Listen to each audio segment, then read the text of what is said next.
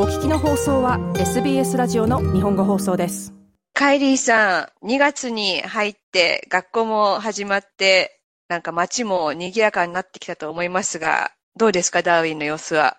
ああ、そうですね。あの、クリスマス前になかなかモンスーン、あの、雨がなかなか来なくて、非常に蒸し暑いっていうふうに前回お話ししてたんですが、お正月明けてすぐ雨が本格的に降り始めたから、やっと、あの、雨季が、あの、来ましたね。はい。あの、新学期の、あの、初日の朝、土砂降り雨でしたけど、で、大変でしたけど、はい。雨が、あの、いっぱい降って、はい。あの、そのおかげで、新緑、あの、緑が綺麗ですよ、今、ダーウィンは。いいですね。そういう、新年がそういうふうに始まるというのも。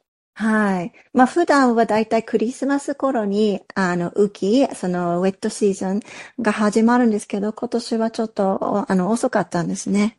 雨が多い日は、なんか、いきなり庭にキノコが現れたりしてますね。なんか、はい、あん、あんまりにも、はい、雨が多いから。で、そのため、あの、実は何箇所か、先月、1月、洪水に覆われてしまった街が何か箇所ありましたね。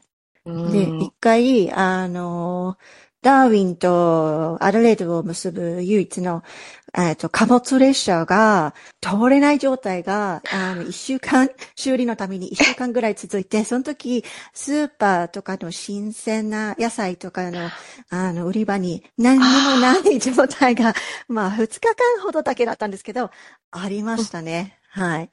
まあ、毎年雨季になると、どこかに必ず、あの、一時的にあの、道が通行止めに、あの、なったりします。そうなんですね。はい。ダーウィンは非常に、あの、多様な社会というか、マルチカルチャルで、ではい、はい、あの、いろんな方がいらっしゃると聞くんですけれども、そうすると、この時期、もう一つお正月がありますよね、はい、そうです。はい。ご存知だと思いますけど、あの、今年の2月10日が、えっ、ー、と、中国の旧正月ですね。あの、ルナ、はい、チャイニーズニューイヤー。はい、うん。で、ダーウィンで特に有名なのは、チャンワソサエティという中国人コミュニティの教会の獅子舞の公演ですね。はい。あの、ライオンダンス。うんうんうん、はい。年々に、あの、人気を集めて、なんか、チャイニーズニューイヤーフェスティバルの、あの、イベントが2月3日に開催されたんですね。はい。うん、で、それがもう終わってしまったんですが、あの、その獅子舞、あの、うん、その踊りは1日に限らず、実は2月末まで、いろいろなところで、あの、パフォーマンスを楽しむことができます。はい、2月末、1ヶ月。そう、1ヶ月ぐらい続くんですよ。あの、結構、あの、ダーウィンの人口の、そうですね、中国系オーストラリア人は約6%でしょうかね。結構、あの、昔から中国の方がいるので、そのビジネスをやってる人も結構いますね。だから、2月末まで、実は、中国系オーストラリア人のビジネスに限らないで、もう一般の、あの、お店とかビジネスが、実は、あの、そうですね、その獅子舞の団体を自分のお店に誘って、祝福のパフォーマンスを行います。あるいはそれぞれのお店などに今年お客さんがたくさん来ますようにっていうお願いを込めた、とても賑やかなパフォーマンスが点々とあるんですよ。これから2月16日の、あの、の金曜日に、あの、大きなカジュリーナショッピングセンター、はい。で、あの、見ることもできるし、あの、2月17日の土曜日にダーウィン、えっとの、市内とか、パラップマーケット、2月18日の日曜日は、今度はパーメストン、あの、ダーウィンから、ちょっとだけ、あの、まあ、10分15分ぐらい車で行ったところの隣の町のショッピングセンターとかで、はい、もう、あの、たくさん、あの、そういう獅子舞のパフォーマンスが見えます。結構賑やかですよね。鐘の音とか、太鼓がとても大きな音だから、うん、とても大きな音が苦手な人はちょっと 離れたところから見た方がいいかもしれませんね。なるほど。あと、一つ、あの、ダーウィンならではの、ノーザンテリトリーならではの話題があるということなんですが、何のお話でしょうか？はい。えっ、ー、と、次の話題ですが、あの、このノーゼンテリトリーの北部、あの、親し親しくはトップエンドとよく呼ばれますけど、トップエンドに生息する動物について話したいと思いますが、あの、はい、トップエンドの典型的な動物って言えば何でしょう？何でしょう？わかりますか？あの、とっても。コアラじゃないですよね。コアラじゃないです。コアラは、あの、この地域には生息していません。うん、ワニです。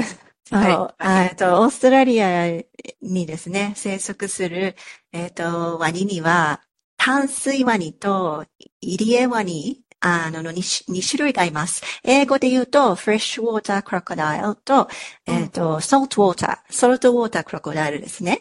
あの、はい、違いわかりますか？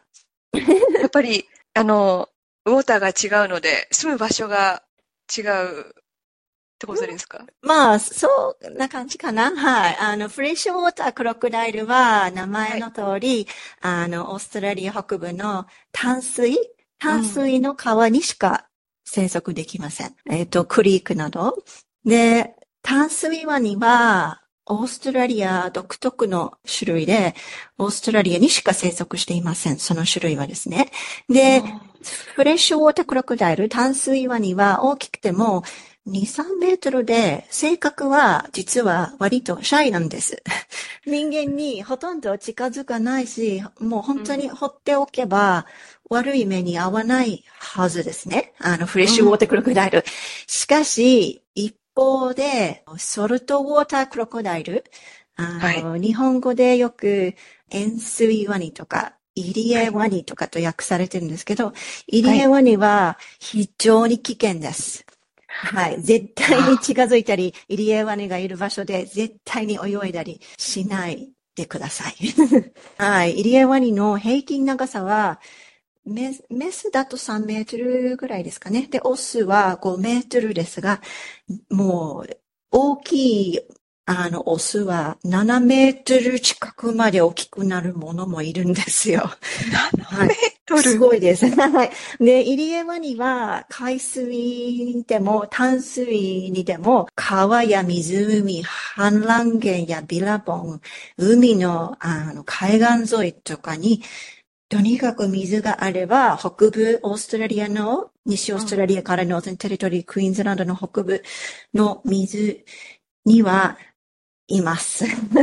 はい。だからかなり、あの、トップエンド、このノーゼンテリトリーのトップエンドや、西オーストラリア、あの、の、の北の方と、ノースクイーンズランドの方、ワニがいる場所、ワニが生息する環境の中で人間も一緒に暮らしてますので、やはり注意しないといけないんですね。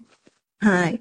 で、実は2月5日にノーゼンテリトリ政府はこれから10年間のワニの管理計画、計画の提案を公開しました。で、1971年にワニの狩りが禁止された当時、ワニはほぼ絶滅寸前でワニの数が非常に少なかったんです。しかし、その1971年にワニの狩りが禁止されてから今、ノーゼンテレトリーに約10万頭、1万じゃなくて10万頭に増えたそうです。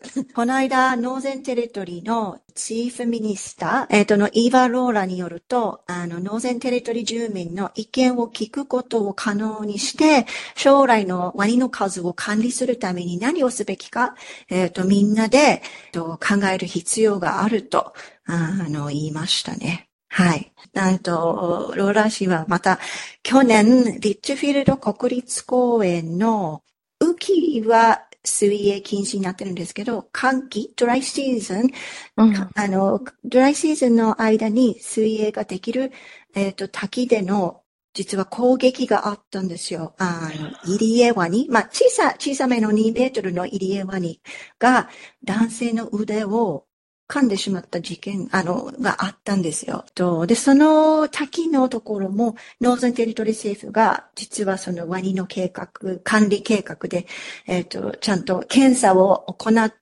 たり、あの、ちゃんとワニがいないかを確認してから、あの、水泳ができますよっていうふうに、あの、なってたのに、こういう事件があったから、みんなでちょっと、ワニの数のことをちょっとみんなで考えないといけないっていう 話が今結構ニュースで、まあ大騒ぎになってますね。はい。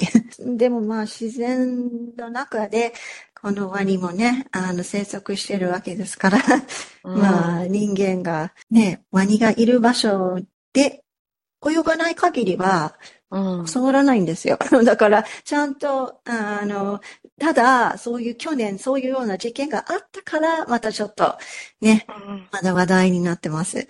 はあ、実は2005年からノーゼンテリトリーでワニの攻撃で、えっ、ー、と、17人が死亡しましたね。あの、自然を大事にすることも、非常に大切だし、うん、でも人間も人間で 人間の行動もいろいろ考えないといけないので、結構いつもあの複雑な問題ですね。うん。なんか、あの、テレビでワニを見る目が変わりそうです。あ、そうですか。